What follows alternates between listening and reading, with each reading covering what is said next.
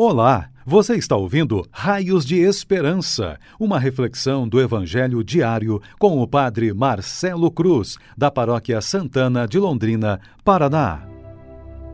Caríssimos irmãos e irmãs, hoje, quinta-feira, vamos ouvir e refletir sobre o Evangelho de Lucas, capítulo 19, versículos de 41 a 44 o Senhor esteja convosco, Ele está no meio de nós.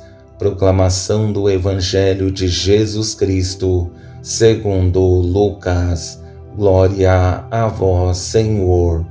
Naquele tempo, quando Jesus se aproximou de Jerusalém e viu a cidade, começou a chorar e disse: Se tu também compreendesses hoje o que te pode trazer a paz, Agora, porém, isso está escondido aos teus olhos.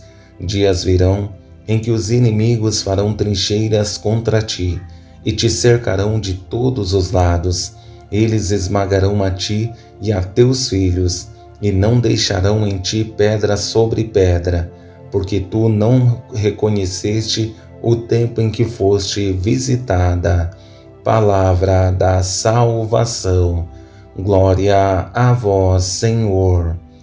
Caríssimos irmãos e irmãs que nos acompanham em nossas redes sociais, estamos vivendo um tempo desafiador em que precisamos assumir nossa fé e testemunhá-la, mesmo que o mundo venha na contramão do caminho que estamos fazendo.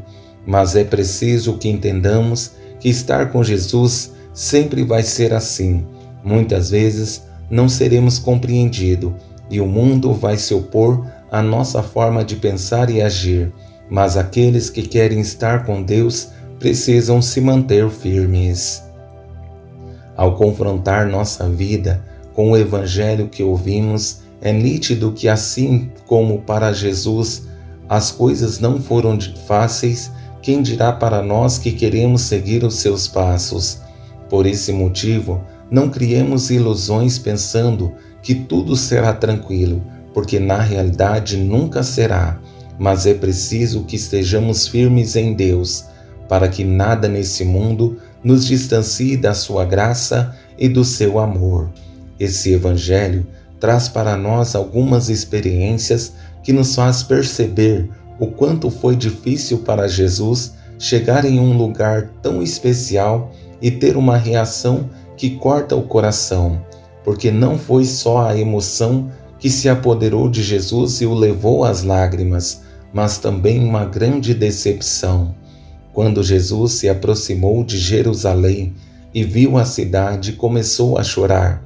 Essa emoção de Jesus que o leva às lágrimas não é por um acaso, mas porque esse lugar é especial, mas ao mesmo tempo é um lugar em que o egoísmo impera.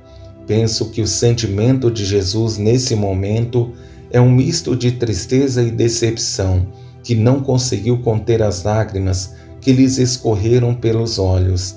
Aqui percebemos algo muito belo em Jesus, a sua humanidade que sofre e se entristece com a rebeldia humana. Essas primeiras palavras de Jesus dá o teor das lágrimas, porque um lugar especial tornou-se o ambiente de frustração. Jerusalém possuía todas as possibilidades para ser um lugar de acolhida, de paz e de amor, mas se tornou um lugar onde impera a rejeição, como podemos acompanhar nas palavras de Jesus. Se tu também compreendesses hoje o que te pode trazer a paz, Agora, porém, isso está escondido aos teus olhos. O olhar da cidade está vendado. Por esse motivo, não tem a capacidade de compreender as coisas boas que poderiam acontecer em seu espaço. E isso é triste. Jesus veio para trazer a paz, mas o que encontrou foi rejeição. Quis trazer a salvação, mas foi condenado à morte e a pior que poderia receber morte de cruz. Dessa forma, entendemos o porquê da profecia que Jesus faz sobre a cidade, não que Jesus queira o mal sobre ela, e recordamos algo que é fundamental para nós. Deus nunca quer o mal, mas nossas escolhas têm consequências e Deus jamais vai interferir em nossa liberdade. Por esse motivo, uma profecia tão exigente. Dias virão em que os inimigos farão trincheiras contra ti e te cercarão de todos os lados. Eles esmagarão a ti e a teus filhos, e não deixarão em ti pedra sobre pedra, porque tu não reconheceste o tempo em que foste visitada. Jesus veio ao encontro desse lugar especial para conceder a esse povo a salvação. Mostrou com a própria vida o Deus amoroso que quer estabelecer a sua vontade para o mundo realizou curas, milagres e sinais, mostrando um Deus presente e atuante. Mas o que encontrou da parte dos que estavam à frente do povo foi rejeição.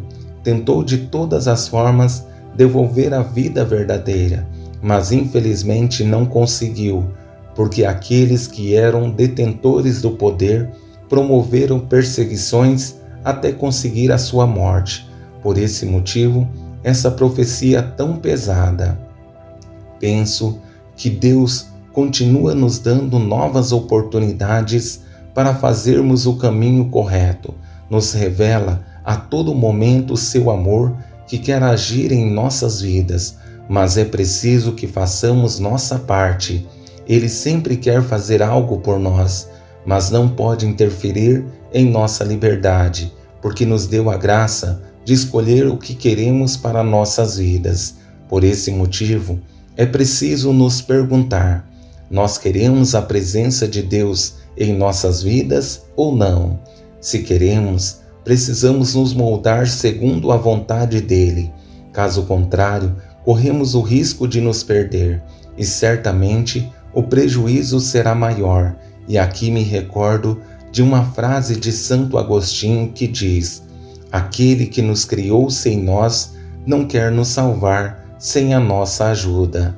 Por isso, nos empenhemos para fazer desse mundo um lugar melhor para se viver, para conseguir ser uns para os outros raios de esperança. Louvado seja nosso Senhor Jesus Cristo, para sempre seja louvado. O Senhor esteja convosco ele está no meio de nós. Abençoe-vos, Deus Todo-Poderoso, Pai, Filho e Espírito Santo. Amém. Você ouviu o Raios de Esperança, uma reflexão do Evangelho diário com o Padre Marcelo Cruz, da Paróquia Santana de Londrina, Paraná.